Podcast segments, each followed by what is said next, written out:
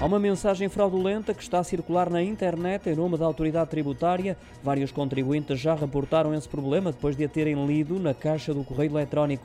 No mail em questão, pede-se ao utilizador para carregar no link devido à falha de entrega da declaração de rendimentos modelo 3 do ano 2021.